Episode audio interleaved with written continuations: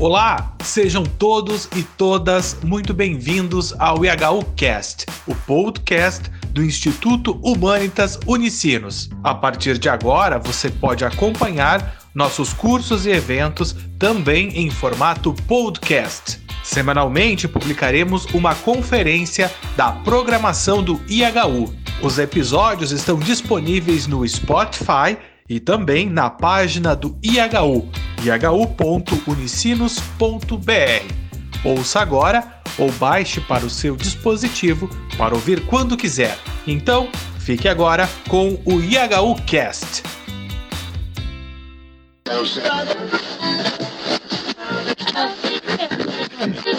Olá, sou Guilherme do IHU. Sejam todas e todos muito bem-vindos e muito bem-vindas a mais um evento do Instituto Humanitas Unicinos IHU. Hoje recebemos o professor Dr. Alexandre Alves, que apresentará a conferência A Crise das Sociedades Proprietárias no Século XX, que integra a programação do evento A Construção Histórica da Desigualdade, análise à luz do livro Capital e Ideologia de Tomás Piketty.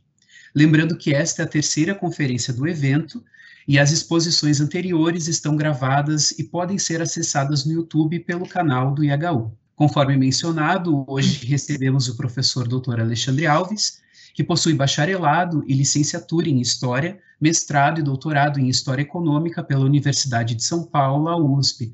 Foi pesquisador, colaborador no Departamento de História da Universidade Estadual de Campinas, Unicamp, e professor adjunto na Escola Paulista de Política, Economia e Negócios da Universidade Federal de São Paulo, a Unifesp. Foi pesquisador visitante na Universidade de Paris 8, realizou pós-doutorado no programa de pós-graduação em Educação da Universidade do Vale do Rio dos Sinos, aqui na Unicinos. Aproveitamos o ensejo para agradecer ao professor. Obrigado, professor, pela sua disponibilidade em proferir essa conferência e fique à vontade, com você a palavra. Obrigado ao IHU pelo convite, por mais essa vez. Uh, hoje o assunto é a crise das sociedades proprietárias, ou sociedades de proprietários, ou ainda sociedades patrimoniais. O que são sociedades proprietárias? São sociedades baseadas é, na ideia da sacralização da propriedade. É, o caso típico é a, a sociedade, a Europa Ocidental, no século XIX. A Inglaterra e a França são os casos paradigmáticos do que seria uma sociedade proprietária. Uh, esse é um termo que o Piketty usa ao invés de outros como sociedade burguesa ou algo assim, uh, para ressaltar a centralidade da ideia de propriedade.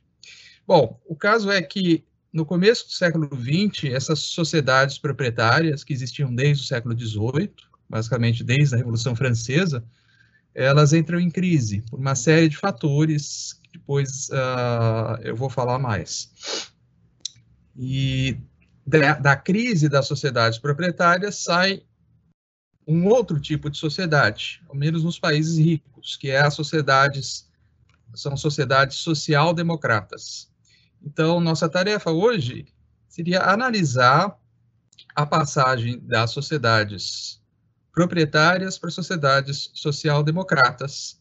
E mais para o final, uh, falar um pouquinho da, da, outra passagem, uma outra passagem, que é a desconstrução da social-democracia e a, o aparecimento das sociedades neoproprietárias, a partir de 1900, 1980, por aí.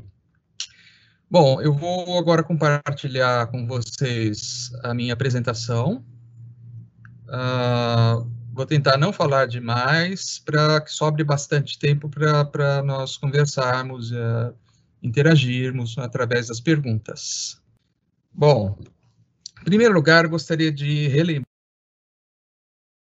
os uh, contidos no livro do Piketty, o Capital e Ideologia, conceitos que eu já trabalhei uh, nas outras duas conferências, mas é importante relembrar. Então, o conceito central para o Piketty é o conceito de ideologia. Ele elabora esse conceito de uma maneira bastante distinta do Marx. Tá? Uh, o Marx entendia a ideologia como uma falsificação da realidade em benefício dos grupos dominantes, da classe dominante, O Piketty não entende dessa maneira a ideologia. Eu vou ler o trecho uh, da introdução do livro uh, para esclarecer um pouco. Toda sociedade humana deve justificar suas desigualdades. Precisa encontrar razões para sua existência. Caso contrário, o conjunto do edifício político social ameaça desabar. Assim, toda época produz um conjunto de discursos e ideologias contraditórios que visam legitimar a desigualdade tal como ela existe ou deveria existir, e é descrever as regras econômicas, sociais e políticas que permitem estruturar o todo. Desse confronto, ao mesmo tempo intelectual, institucional e político, emergem geralmente uma ou várias narrativas dominantes, sobre as quais se apoiam os regimes desigualitários vigentes. Então, a tarefa básica da ideologia, segundo Piketty, é justificar as desigualdades. Assim, na raiz de toda ideologia existe uma teoria da justiça, seja, uma concepção do que é o justo, uma concepção da sociedade perfeita, ou da divisão perfeita dos bens na sociedade.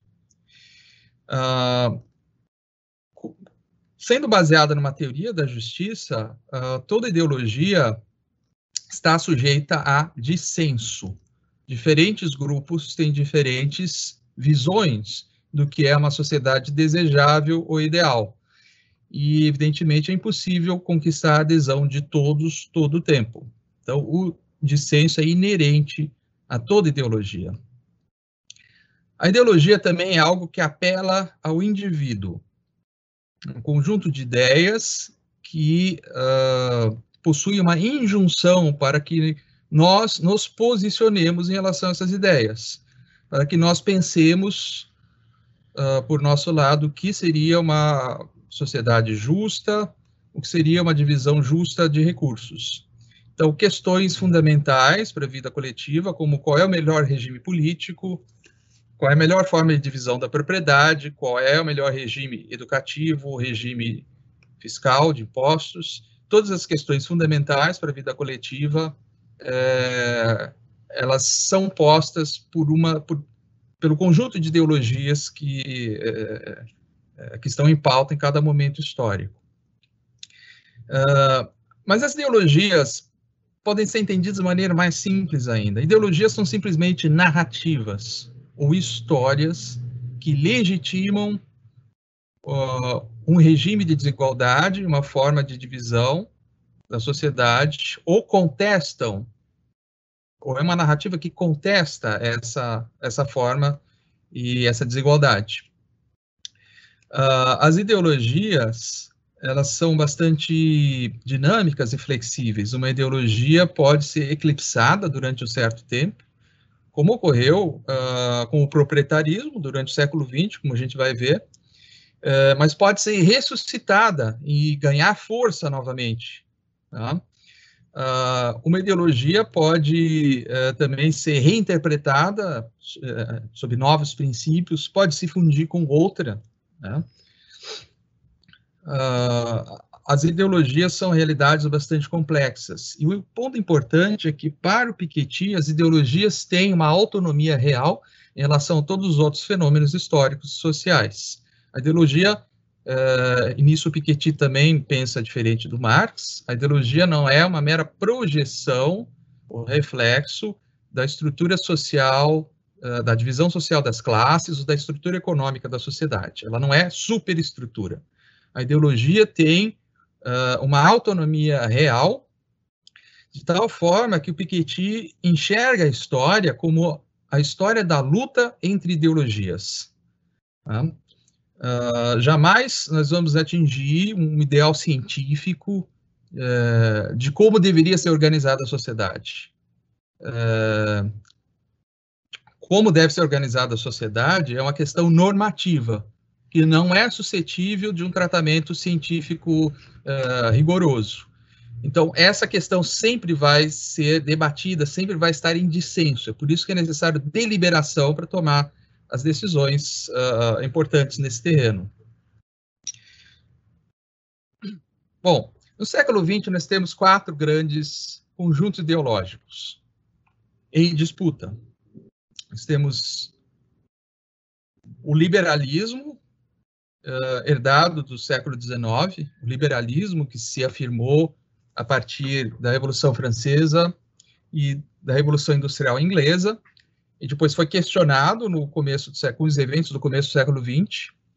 Nós temos a, a reproposição do liberalismo clássico na forma do neoliberalismo, o Piketty prefere chamar de hipercapitalismo, no qual a propriedade, a ideia do mérito individual passam a ser centrais, novamente. Nós temos o comunismo, uh, entendido como a ideologia do marxismo-leninismo, tá? a união uh, do Marx, Engels e Lenin, uma mesma ideologia que estruturou todo o mundo comunista, o mundo do bloco soviético, e ainda é reivindicada como ideologia oficial de alguns países, como Cuba, Coreia do Norte e a China. Então, o marxismo-leninismo é uma ideologia abalada, porém não morta, ela ainda existe tá? uh, e, e, atua. Por exemplo, o Partido Comunista Chinês, quadros do Partido Comunista Chinês fazem constantes críticas à democracia liberal ocidental.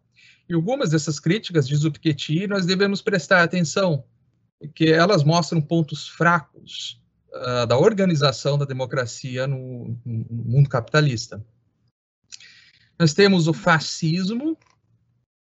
Os fascismos uh, desapareceram uh, após o fim da Segunda Guerra Mundial, mas nós temos uh, alguns anos já a emergência de um movimento populista que o Piketty prefere chamar de social nativismo, que tem um, certo vínculo com o fascismo. Alguns elementos são comuns nacionalismo exacerbado, xenofobia, é, ódio aos imigrantes, é, formas é, de etnocentrismo e etc.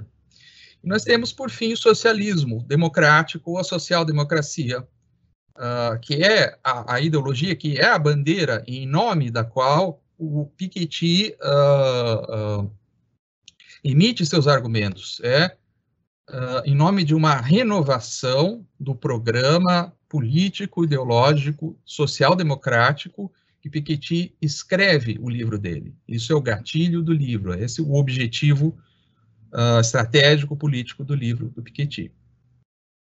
Bom, uh, tem um capítulo do livro que se chama A Grande Transformação do Século XX, uh, em que o Piketty reflete principalmente sobre os fatores que levaram à social-democracia e também alguns dos fatores que levaram à crise da social-democracia nas últimas décadas. Então, a grande transformação é uma referência a um livro do Karl Polanyi, historiador húngaro. Karl Polanyi tem um livro chamado A Grande Transformação, foi publicado em 1944, em que ele relaciona uh, as duas grandes guerras e os fascismos às fraquezas do liberalismo europeu e defende um Estado social-democrata. O livro do Karl Polanyi é uma grande referência política até hoje em dia, e é em referência a ele que o Piketty nomeia esse capítulo sobre a social-democracia. Bom, no começo das primeiras décadas do século XX, nós temos uma série de eventos traumáticos, de dramas históricos, uh, que movimentam as placas tectônicas da história e dão origem à dinâmica própria do século XX. Nós temos uh, as duas grandes guerras mundiais, surgimento dos fascismos, a Revolução Russa de 1917, de onde se origina o primeiro Estado comunista, a União das Repúblicas Socialistas Soviéticas. Uh, nós temos o fim dos impérios coloniais, a França e Inglaterra formavam, no começo do século XX, os maiores impérios coloniais O Império Inglês, por exemplo, era conhecido como o Império onde o Sol nunca se põe, porque os ingleses possuíam domínios nos quatro cantos do mundo. E, por fim, a gente tem a, a crise econômica da década de 30, decorrente uh, do crash da Bolsa de Nova York de 1929. O crash deu origem a uma crise que dura praticamente toda a década de 30 e emenda com a Segunda Guerra Mundial.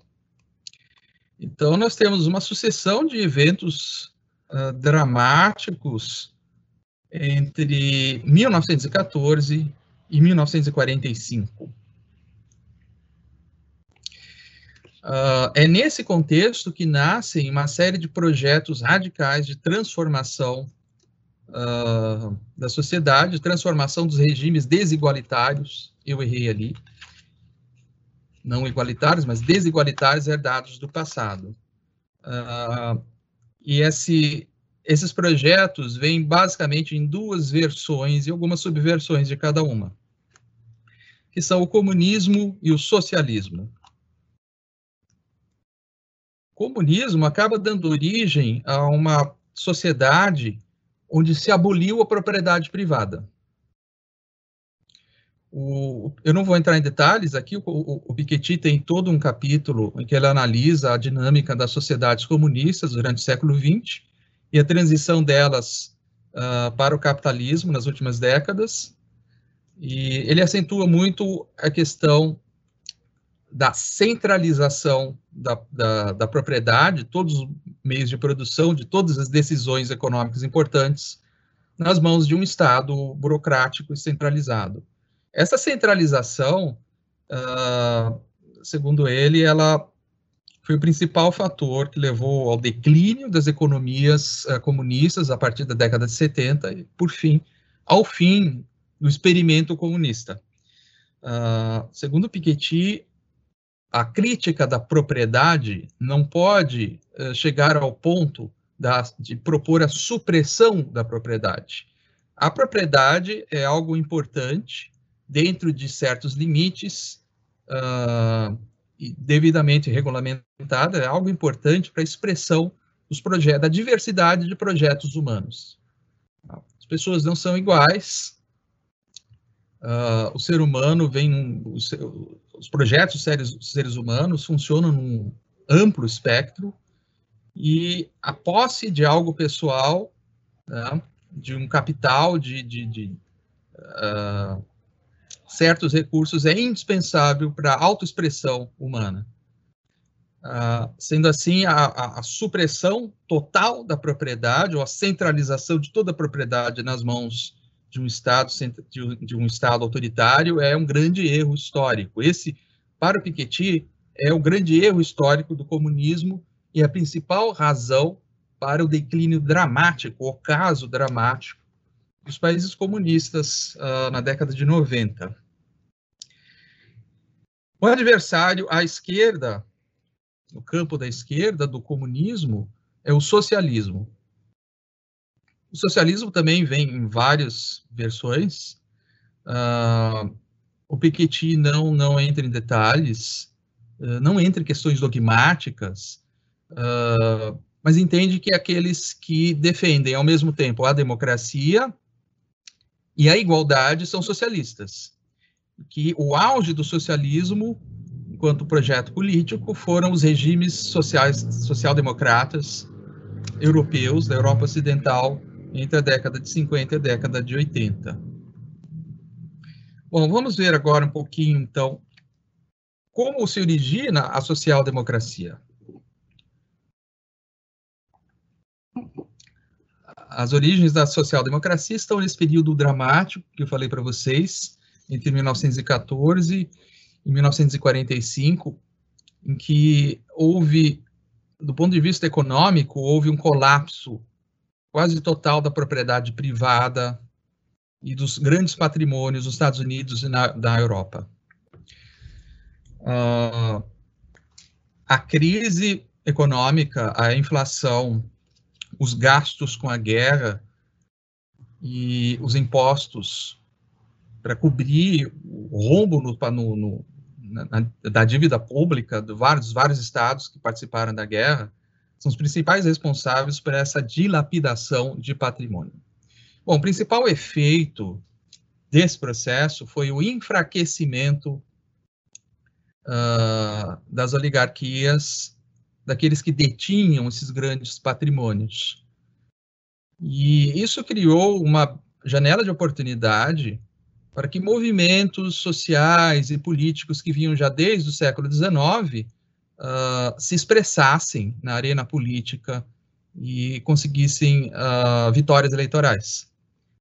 Esse é o caso de vários partidos socialistas e social-democratas, uh, que ganharam eleições em vários países europeus. Esse é o caso também do Partido Democrata nos Estados Unidos, após a presidência do Roosevelt, né?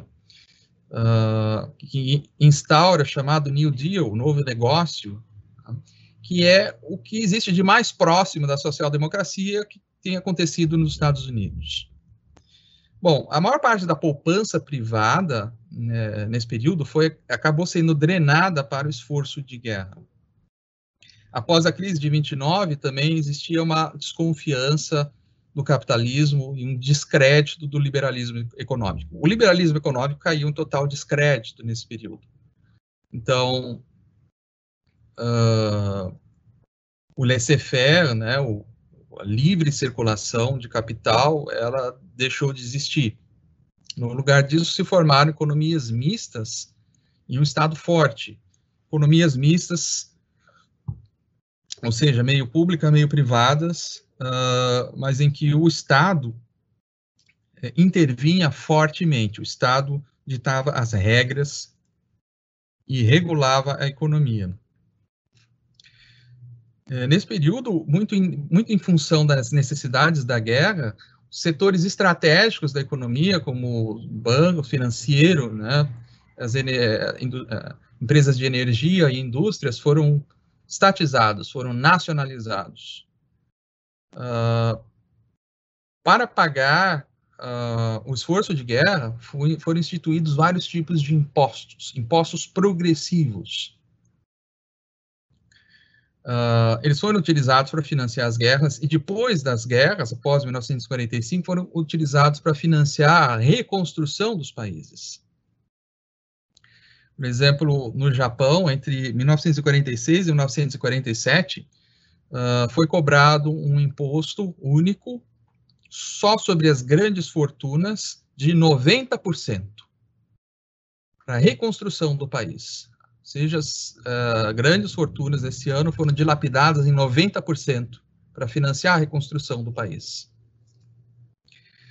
Então, uh, esses, é, é, é, o, o, principal ingrediente de uma social-democracia, segundo Piketty, é sem dúvida o imposto. O imposto, uma estrutura de impostos progressiva. Uh, é impossível financiar altos gastos sociais sem a tributação progressiva. Todos os países ricos que tiveram um alto desenvolvimento humano e econômico uh, recorreram à tributação progressiva e ainda recorrem. Ela foi, em parte, desmantelada ou moderada em vários países, mas ela ainda existe na Europa, nos Estados Unidos e no Japão. Uh, inicialmente, então, esses, uh, o imposto progressivo foi utilizado como um recurso para financiar a guerra e a reconstrução. Mas a partir de 1950, ele passa a ser utilizado para diminuir as desigualdades. Uh, as sociedades que o Piketty chama de social-democratas, elas incluem um, um, amplo espectro, não só os países da Europa Ocidental, que seriam oficialmente social-democratas, como a França, a Alemanha ou a Suécia, mas ele inclui também os Estados Unidos, entre 1932 e 1980, e o Japão também, no pós-guerra. Uh, o objetivo das reformas dos social-democratas não era erradicar o capitalismo, tanto que continuou existindo uma guerra fria entre comunismo e capitalismo. O objetivo era facilitar o acesso à propriedade por parte de novos grupos sociais e difundir o patrimônio pela sociedade, criando assim uma classe média patrimonial. Então, nós temos aquela estrutura social uh, que não é mais piramidal, mas em que a maior parte da distribuição é a classe média. Os pobres são poucos, assim como os ricos são poucos.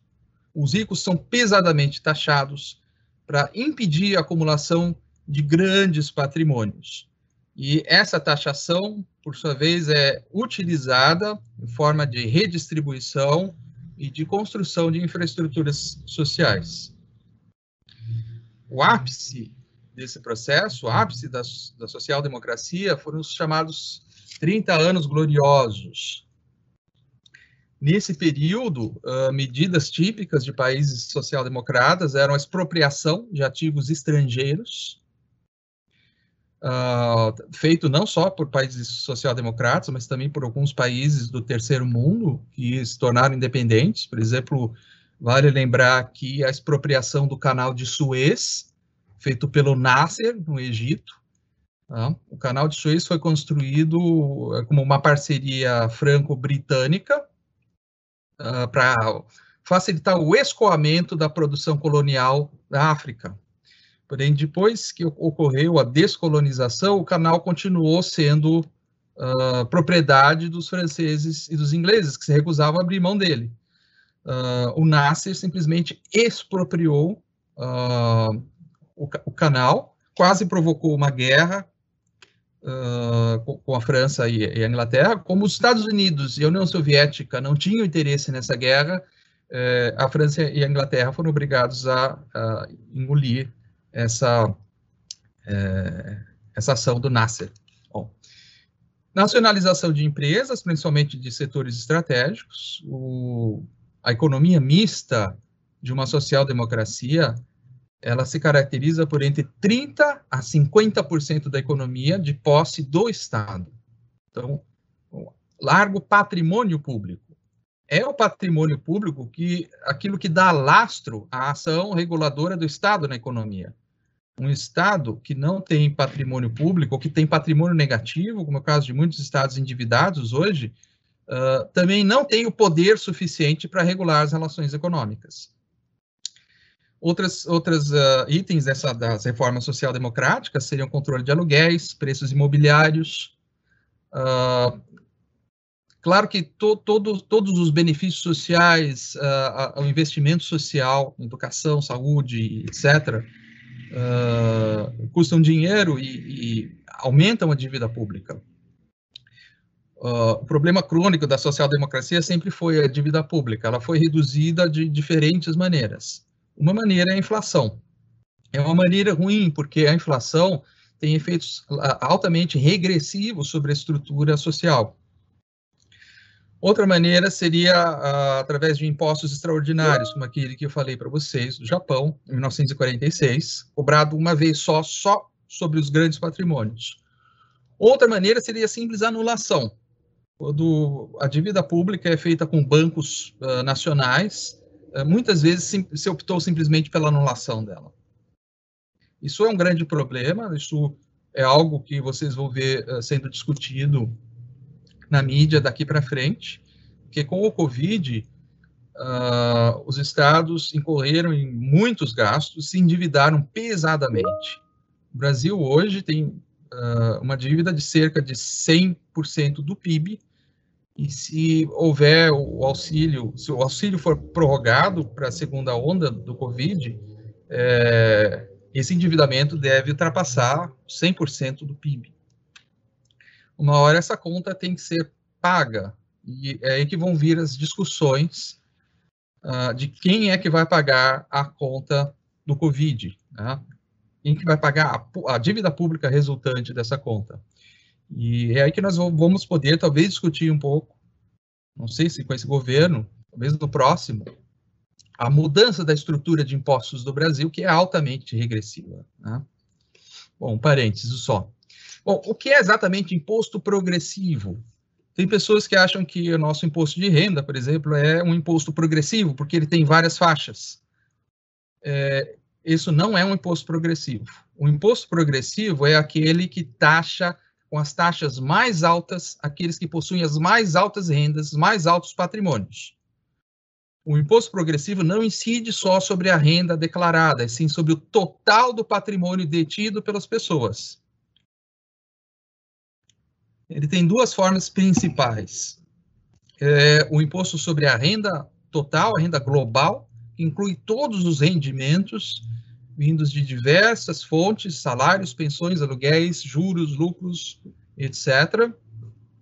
E a segunda forma seria o imposto sobre sucessões ou heranças, ou seja, transmissão de patrimônio sob qualquer maneira, imobiliário, financeiro, por doação, por morte, etc. Esses, do, esses eram os dois grandes pilares uh, do imposto progressivo, que ainda, uh, embora não em tão larga escala, eles ainda funcionam em muitos países, inclusive nos Estados Unidos. Bom, o, os efeitos do imposto sobre a sociedade são é, é um dos aspectos em que o Piketty é, a, se fixa bastante a, ao longo do livro.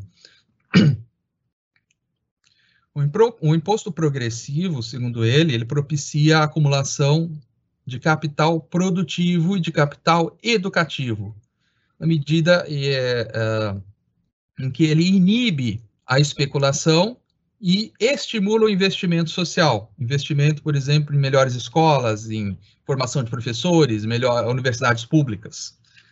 Uh, como efeito disso, ele reduz consistentemente as desigualdades ao longo do tempo. Como o imposto progressivo é cobrar, as taxas mais altas são cobradas uh, sobre os patrimônios mais altos, uh, que acabam funcionando como exemplo, existe na sociedade um maior consentimento ao imposto, ao imposto. As pessoas tendem a encarar como algo natural e legítimo o pagamento de impostos. E, por fim, com o resultado de tudo isso, que se cria um círculo virtuoso que estimula o desenvolvimento econômico e social. Os 30 anos gloriosos são um período de maior igualdade, talvez na história humana, eh, na Europa Ocidental, nos Estados Unidos, de enorme igualdade e, ao mesmo tempo, de enorme desenvolvimento econômico. É um período de, do milagre econômico na Alemanha, na França, em vários países. Então, para o Piketty, essas duas coisas andam juntas. Desenvolvimento uh, uh, econômico, crescimento econômico, vem junto com maior igualdade. E vice-versa. Menor e quanto maior a desigualdade, menor vai ser o desenvolvimento econômico. Por outro lado, o imposto regressivo uh, cria um círculo vicioso. O imposto regressivo, ele inibe a acumulação produtiva, ele estimula a especulação, e isso, evidentemente, do ponto de vista econômico, é uma má alocação de recursos. Os recursos não vão para onde eles deveriam ir, mas são uh, desviados da, da, sua função primária. Uh,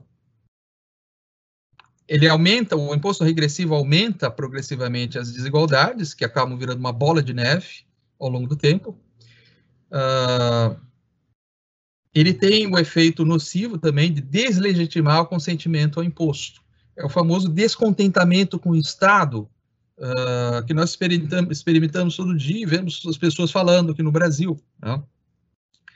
Uh, como se o Estado confiscasse aquilo que as pessoas trabalham e lutam para conseguir. Por fim, uh, o, imposto regressivo leva à má alocação dos recursos, portanto, ao baixo crescimento e ao desemprego. Isso que a gente experimenta no Brasil, que tem uma estrutura altamente regressiva de impostos. O imposto progressivo nasceu nos Estados Unidos, em 1913. Imposto de renda progressivo uh, nasceu nos Estados Unidos ainda antes da Primeira Guerra Mundial, como uh, o resultado de uma série de pressões sociais. O, paradoxalmente, os países que são a pátria do liberalismo, Estados Unidos e o Reino Unido, né, uh, tiveram as mais altas taxas de imposto progressivo do mundo. Uh, a taxa média sobre uh, taxa marginal média sobre as rendas mais altas era de 81% nos Estados Unidos para o imposto global e 75% sobre a transmissão de heranças. Na Inglaterra, uh, mais ainda, 89% sobre a renda global e 72% uh, sobre a transmissão de heranças. Bom, qual é exatamente a relação entre imposto progressivo e desigualdade? O imposto progressivo faz com que, fez com que, historicamente, a queda global dos patrimônios devido às guerras, à crise, etc., que eu falei, é, tenha sido acompanhada pela desconcentração durável da, da repartição uh, do patrimônio junto com uma série de outras reformas também são importantes, saúde, educação, aposentadoria, seguridade social, pensões de vários tipos etc., o imposto progressivo permitiu o acesso à propriedade, o acesso ao patrimônio por uma série de grupos sociais que antes estavam excluídos é, da propriedade. Uh, como eu disse para vocês, o objetivo inicial era financiar, simplesmente financi encontrar um mecanismo para financiar a dívida pública, uh, para pagar a dívida pública, mas com o tempo esse, esse objetivo se deslocou para um outro, que é erradicar as altas concentrações, impedir, em outras palavras, impedir a formação de oligarquias, impedir a perpetuação de fortunas, garantir a, a dinâmica, garantir a circulação da riqueza na sociedade. Outro objetivo importante que hoje em dia se torna importantíssimo refletir sobre ele, é evitar a captura da democracia pelos interesses financeiros. A nossa democracia, ela, ela está uh, transitando de um período de, de, massa, de uma democracia de massa para uma democracia oligárquica. Os mecanismos democráticos formais continuam funcionando, evidentemente. Uh, mas cada vez mais os uh, lobbies, interesses uh, oligárquicos, interesses de grandes grupos financeiros, etc., pesam muito mais do que o voto do mero cidadão.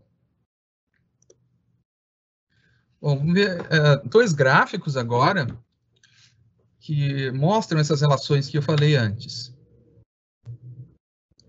Em 1900, nós temos aqui a famosa curva em U da desigualdade Piketty.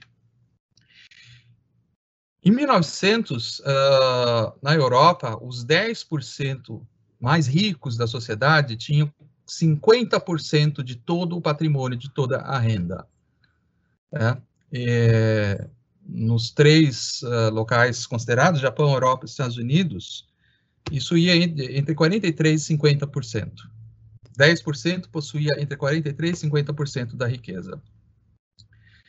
Com o processo uh, de destruição de patrimônio durante a guerra, crise, etc., que na década de 30 e 40, há uma brutal uh, diminuição dessa desigualdade. Os regimes social-democratas mantiveram estável a baixa desigualdade, com menos de 35, com uh, uns 10% mais ricos possuindo menos de 35% da riqueza, como vocês veem aqui. Isso muito mais acentuado na Europa, chegou ao ápice aqui desse processo de desconcentração em 1980, para depois o movimento se reverter e fazer a outra perna do U. Se a gente considerar, por exemplo, o caso dos Estados Unidos, uh, que em, 1900, em 1900, Estados Unidos, 10% da, da população, os 10% mais ricos, possuíam cerca de 43%, 42% da riqueza. Uh, em 2020, isso se potencializou, tá? ou seja, a sociedade norte-americana é mais desigual em 2020. Oi, professor, a apresentação caiu, mas agora está compartilhada de novo. Eu coloquei de volta. Bom, em 2020, então, os Estados Unidos é um país mais desigual do que era em 1900. Né? Isso é um movimento tendencial, ou seja, se nada for feito, uh, essa curva aqui vai lá para as alturas.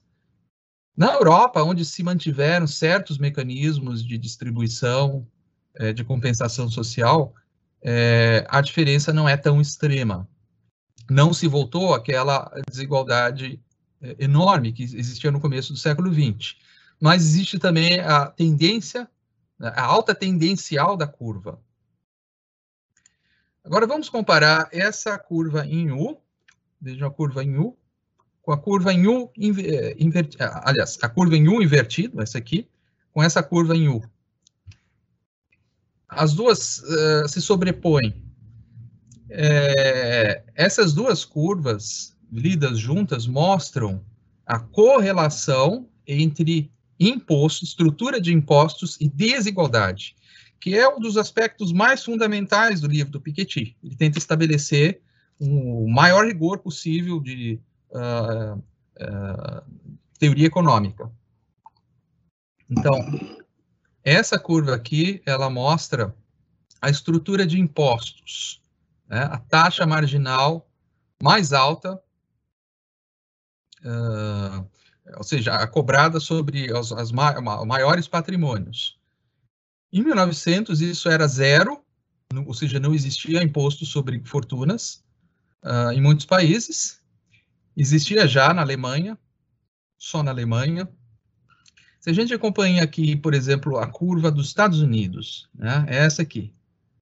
Então, os Estados Unidos instauram o imposto eh, de renda em 1913.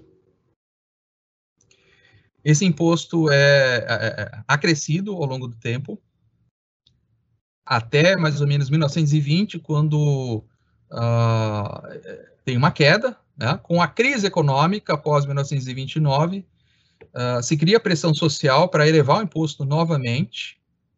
Então, a gente tem ascensão do imposto aqui. Até o momento, uh, na, por volta do, de 44, 45, uh, em que as maiores fortunas chegaram a pagar mais de 90% de imposto. Isso se mantém até, uh, com altos e baixos, até 1980. O que acontece em 1980? A eleição, a eleição do Ronald Reagan.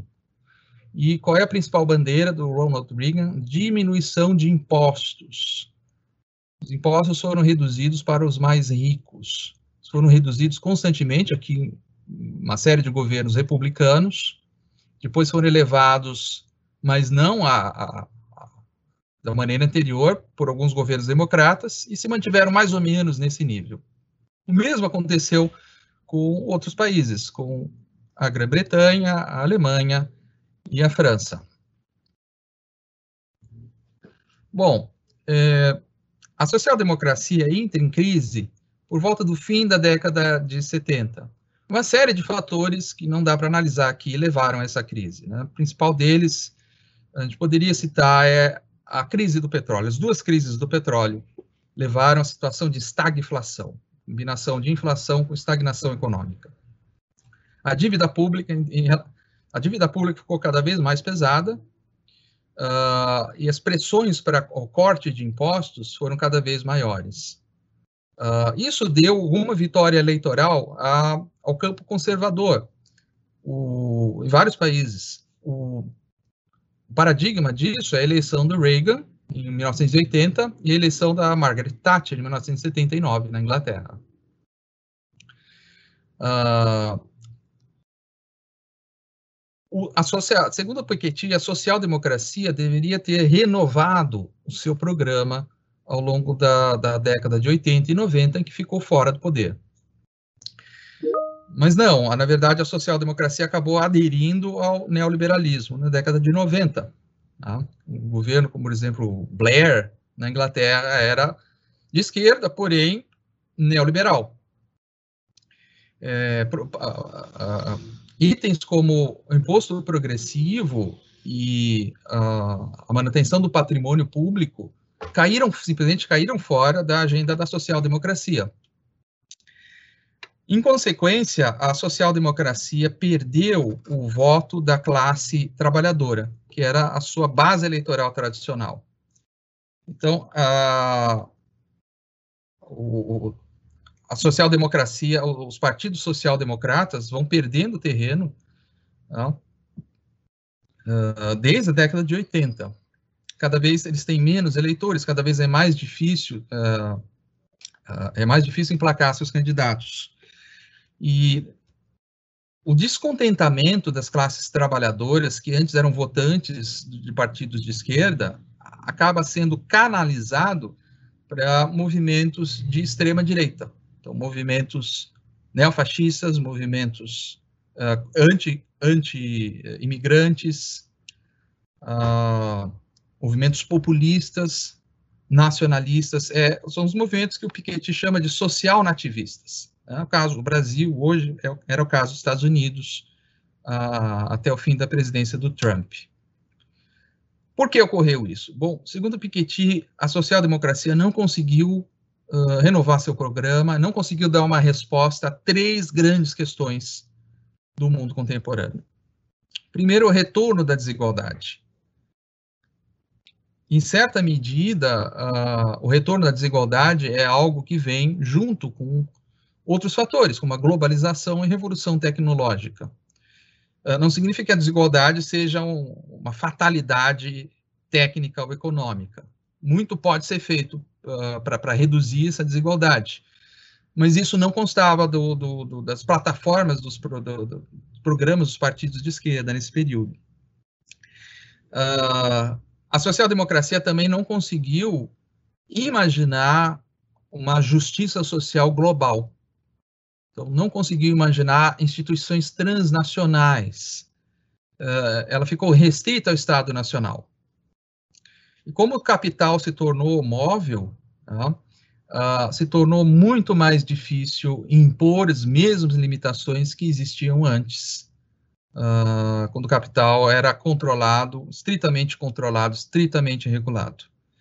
Uh, para isso, seria necessário um outro tipo de instituição que vai além do Estado Nacional. O, na, próxima, na próxima conferência, eu gostaria de detalhar um pouquinho as soluções que o, o, o Piketty propõe para a constituição dessas instituições transnacionais. E um último ponto é que a social-democracia uh, não promoveu uma revolução educacional. Nós vivemos na era chamada era do conhecimento, era da informação, e uh, é necessário hoje, segundo Piketty, uma revolução educacional, não só no ensino básico, mas a uh, ampliação uh, considerável do ensino uh, superior, do ensino terciário. o mercado, a estrutura do mercado de trabalho mudou completamente e quem não tem um diploma universitário não tem uma chance nele hoje em dia. ao invés de promover uma revolução educacional, é, muitos regimes social-democratas ou democrata, democrata do Partido Democrata nos Estados Unidos, o que fizeram foram aumentar as tuition fees, as uh, anuidades das universidades, inclusive privatizar várias. Uh, bom, eu vou encerrar uh, relembrando algumas coisas, tirando algumas conclusões do que foi visto até agora ponto essencial para esse ciclo, né? E que eu acho, na minha leitura, é o ponto central do livro do Piketty, é onde reside a importância dele, é que a desigualdade é uma construção histórica. Esse é o ponto central. A desigualdade não é uma lei da natureza humana, não é uma fatalidade da economia, do desenvolvimento tecnológico, não é uma essência cultural que eh, separa povos civilizados e não civilizados. A desigualdade é simplesmente uma construção histórica. Como toda construção histórica, ela pode uh, se transformar, ela pode se modificar. Não existe nenhuma sociedade que seja igualitária ou desigualitária por natureza. Uh, o exemplo que o Piketty uh, gosta de lembrar é o da Suécia. A Suécia, na década de 80, foi provavelmente a sociedade mais igualitária já conhecida na história humana.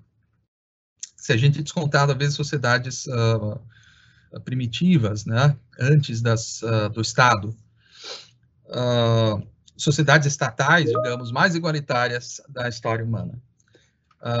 porém, a, a Suécia não começou assim.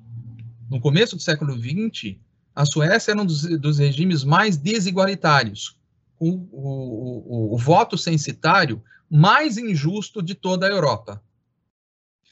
Uh, uma série de transformações, principalmente pela pressão dos movimentos trabalhistas, resultou na Suécia em cerca de cinco décadas de domínio ininterrupto das eleições pelo Partido Social Democrata, que, uh, através de uma série de reformas, instituiu é, instituições, enfim, fez, construiu instituições para garantir a igualdade. A, Suécia ainda é um exemplo, ainda é um país igualitário, embora não tanto quanto era na década de 80, e, mas ela não partiu, não é da natureza da cultura sueca ser igualitária. Isso foi todo um esforço é, histórico, uma série de movimentos, uma série de reformas, a construção lenta de instituições e normas de justiça é, resultou de tudo isso, não da natureza cultural, a essência cultural do povo sueco. Então, as desigualdades elas têm três dimensões: tá? relações de força, instituições e narrativas ou ideologias. Toda desigualdade nasce a partir de relações de força entre grupos sociais, relações expressas politicamente a desigualdade se mantém por meio de instituições, principalmente por meio da legislação, no sistema jurídico, que definem como vai ser o exercício do poder, quais são as formas legítimas de propriedade.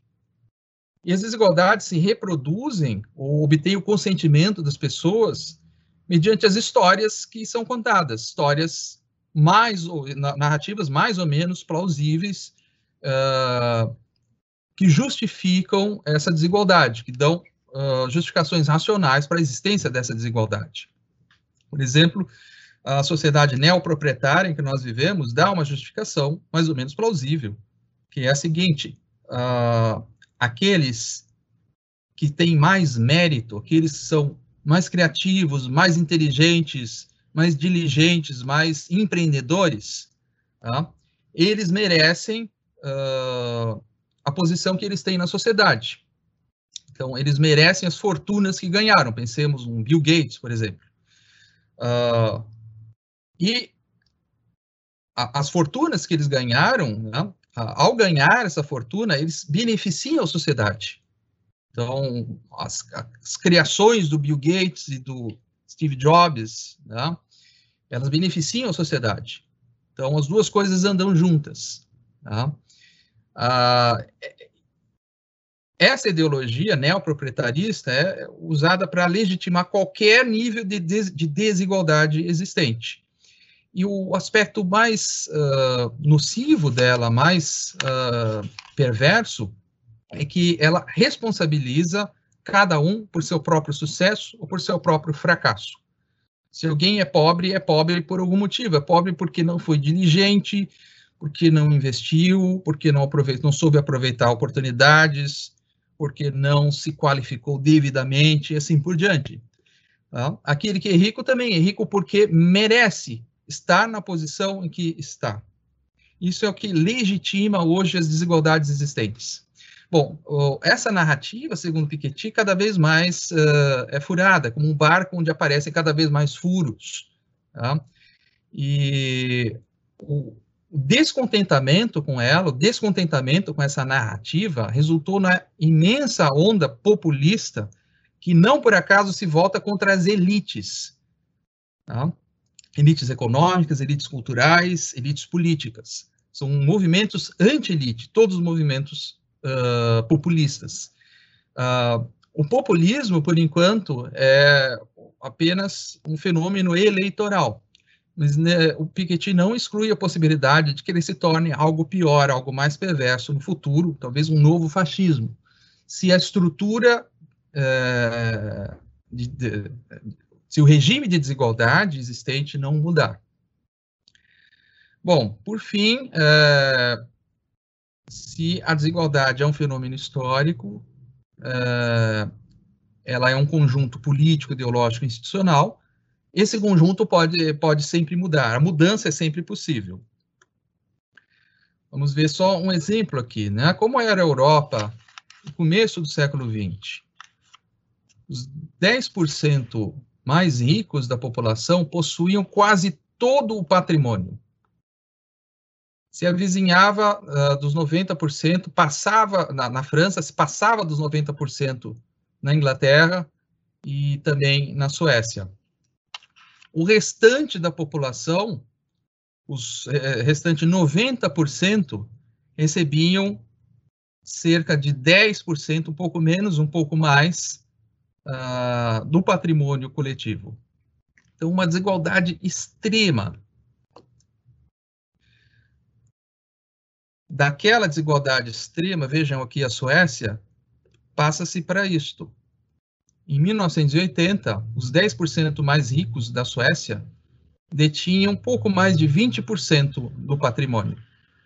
Bem diferente dos quase 90% de 1900. Então, aqui o, o, o Piketty coloca uma série de sociedades escalonadas de várias épocas, né?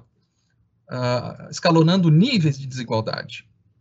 O país mais igualitário é a Suécia. Em seguida vem a Europa Ocidental. Tá? É... O país mais desigualitário da história é o Haiti. Eu analisei isso na conferência passada. Uh, uma série de fenômenos históricos e principalmente o fato, e principalmente a Revolução Haitiana levaram a essa situação.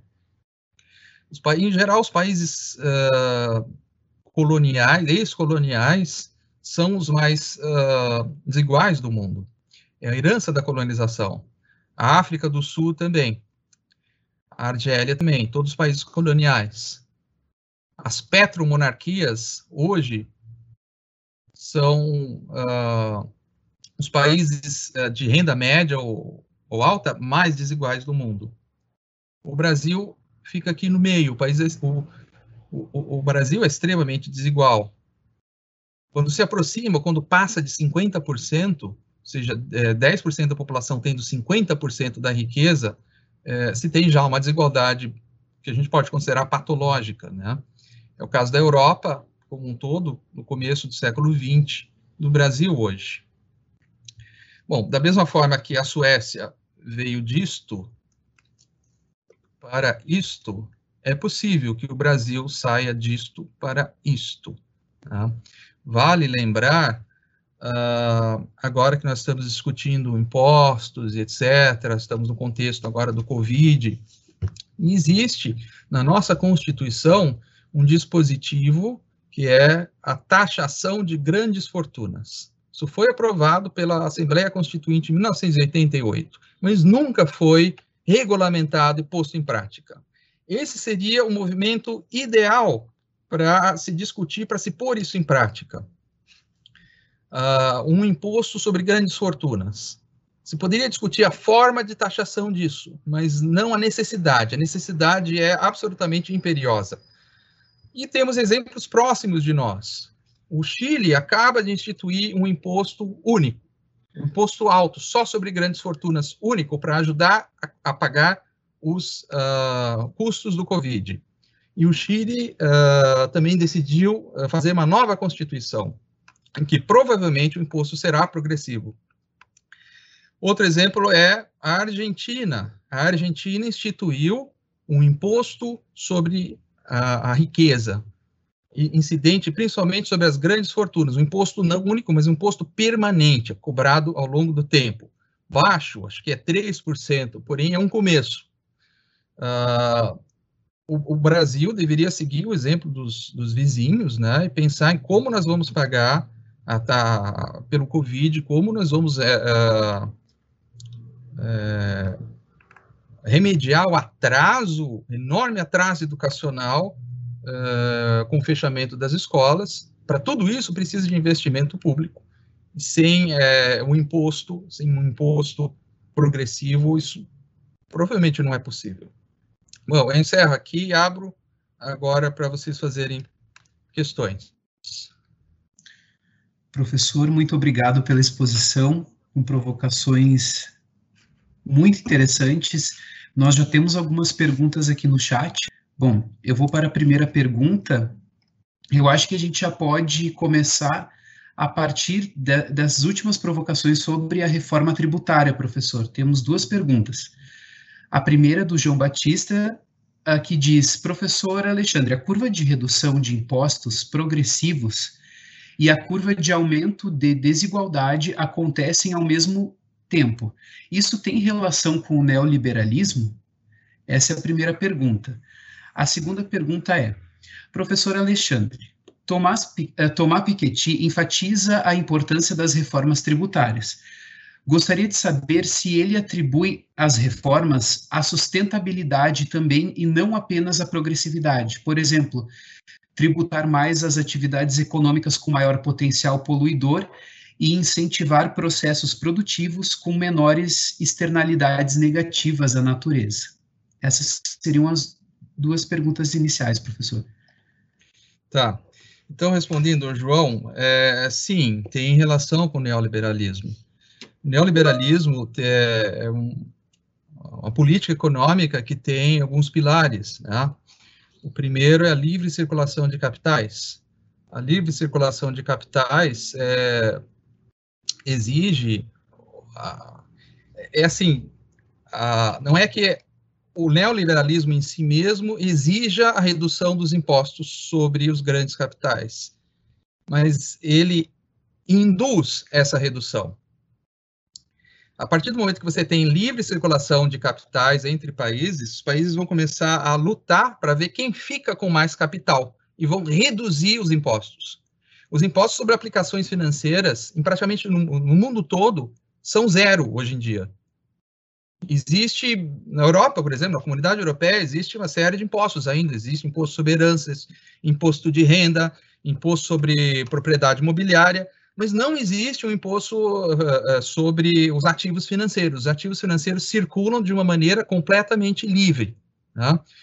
Outra questão, é, outras duas questões importantes, é, dívida pública uh, e privatizações o, o peso do Estado é importante para que, que ele possa taxar devidamente a sociedade. É, mesmo que entrasse hoje ou amanhã um partido social-democrata ou trabalhista inglês, digamos, mais radical, ele não poderia fazer isso.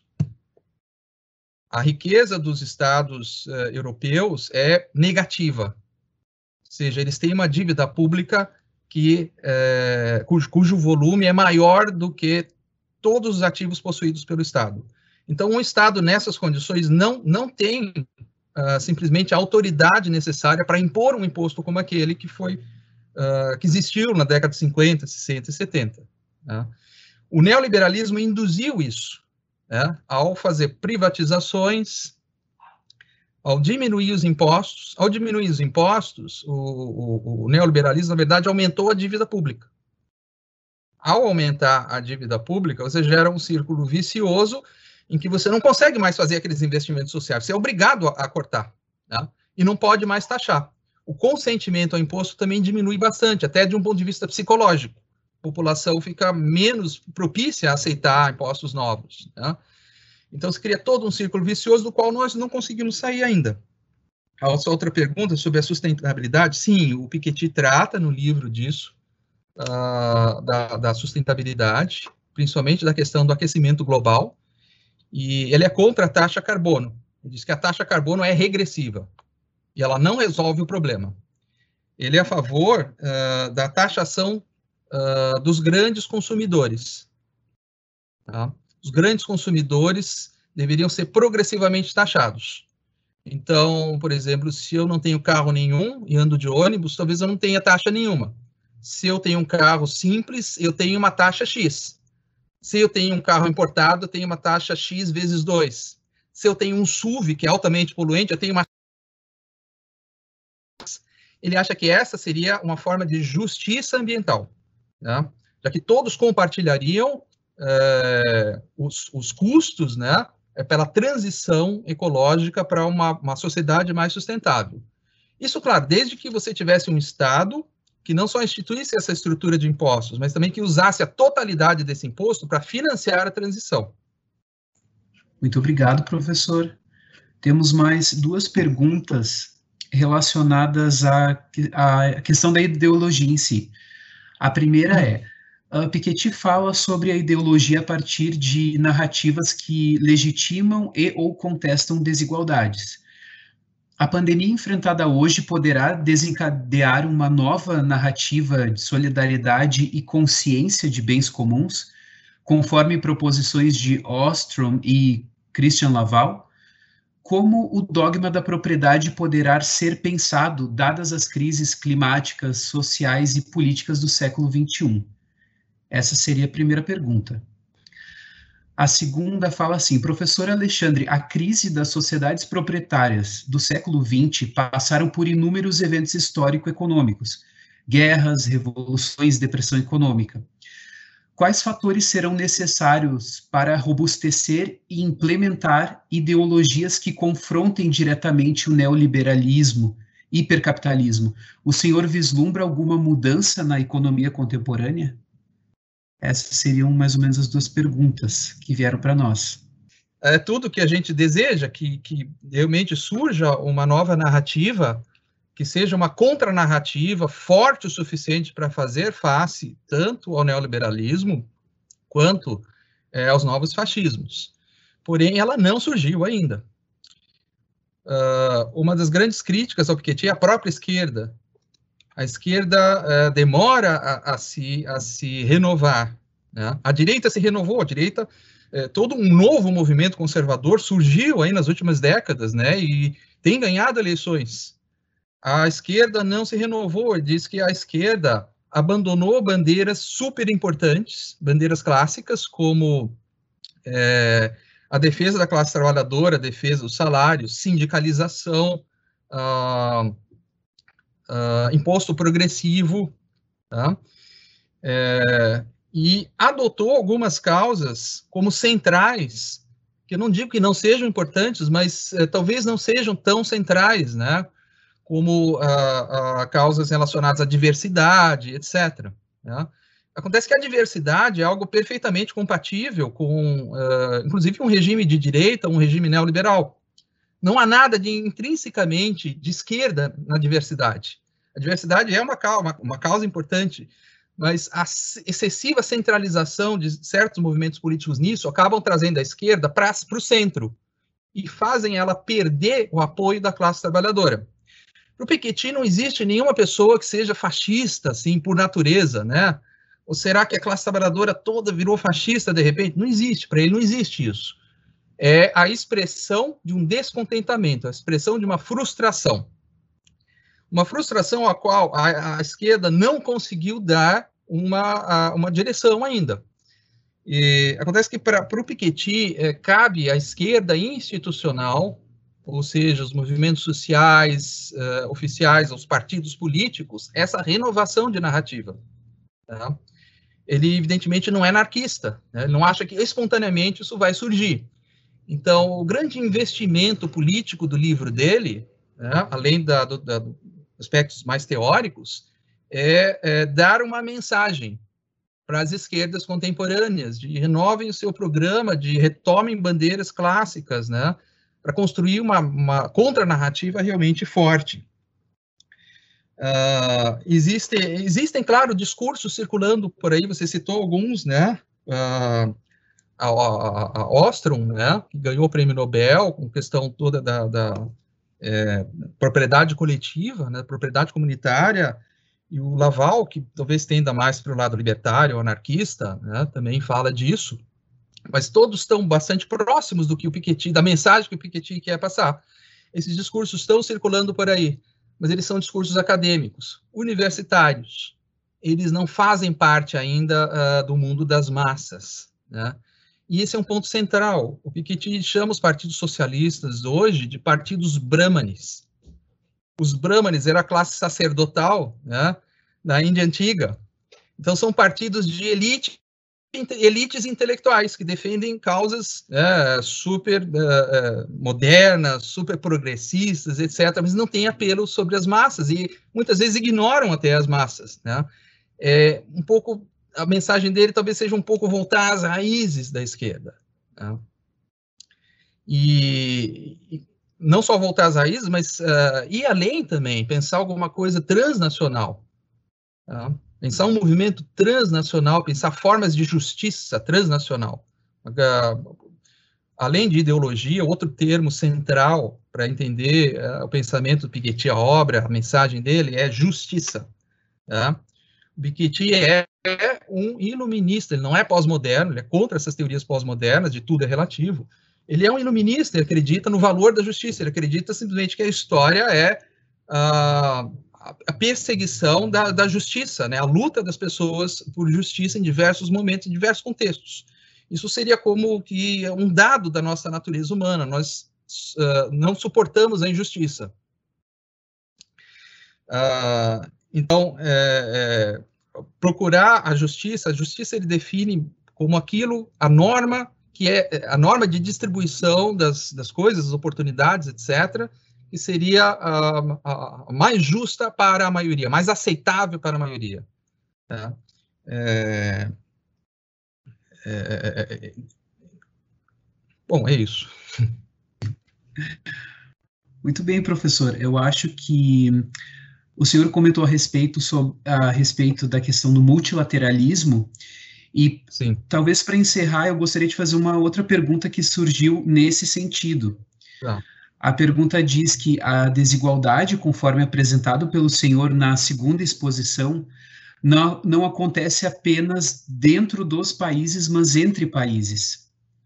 E a Sim. pessoa gostaria que o senhor falasse um pouquinho mais dos argumentos de Tomás Piketty sobre as desigualdades do norte e sul global. Qual o papel dos órgãos mundiais nesse contexto? Essa seria a pergunta. O Piketty não entra muito em detalhes sobre o papel eh, dos órgãos mundiais, do Banco Mundial, do FMI ou da ONU. Mas, implicitamente, principalmente no fim do livro, ele defende um Estado federativo mundial. Ele acha que a globalização tende a isso. Ou ela se fecha é, num novo feudalismo, né, Uh, nós vemos agora cada vez mais controle de fronteiras em todos os países, né? até a França, que é um país tão democrático, controlando fronteiras, instituindo uma lei que proíbe os cidadãos de filmarem a polícia. Isso é terrível, né? Isso é coisa de país, isso é coisa de Brasil da, da ditadura, né? Uh, terrível. Mas ele enxerga é, a possibilidade disso, não acha que é utópico, acha que é uma tendência da, da, da dinâmica da nossa história a constituição de é, a, associações transnacionais cada vez maiores. É, no limite, a gente poderia chamar de Estado mundial, Estado federativo mundial, em que os cidadãos têm uma representação, da mesma forma que existe na Europa, pega a comunidade europeia, é, você tem, cada país tem a sua representação, né, as suas instituições, mas existe também um parlamento europeu, e os cidadãos de cada país elegem os seus políticos para o parlamento europeu. Ele, ele fala muito do exemplo da Europa, ele diz que a, a, Europa ficou a meio caminho desse, dessa transnacionalização. Uma série de coisas é, são comuns. A moeda é comum, existe um banco central, né? existem é, regulamentos de, de, exportação, importação, etc., comuns, mas não existe, por exemplo, uma política tributária comum que evite a evasão fiscal, não existe uma política social comum que garanta, digamos, um mesmo nível de salário em todos os lugares. Uh, e não existe nenhuma vontade de discutir essas coisas dentro da União Europeia. Então, a União Europeia está rachada por causa disso. Ela não atacou as questões sociais, ela não se tornou uma federação de, em pleno sentido. E ele enxerga o, o mundo um dia talvez se tornando uma grande federação, em que os países ricos financiariam o desenvolvimento dos países do Sul. Não sei se isso é utópico, não sei. Aí é nossa decisão do que pensar. Uma ideia bastante ambiciosa, de fato, realmente. Professor, muito obrigado uh, pela, pela exposição, pelas respostas. Nós gostaríamos de agradecer especialmente ao senhor, agradecemos a presença de todos e de todas. Muito obrigado, professor, muito obrigado a todos. Até a próxima. Tchau.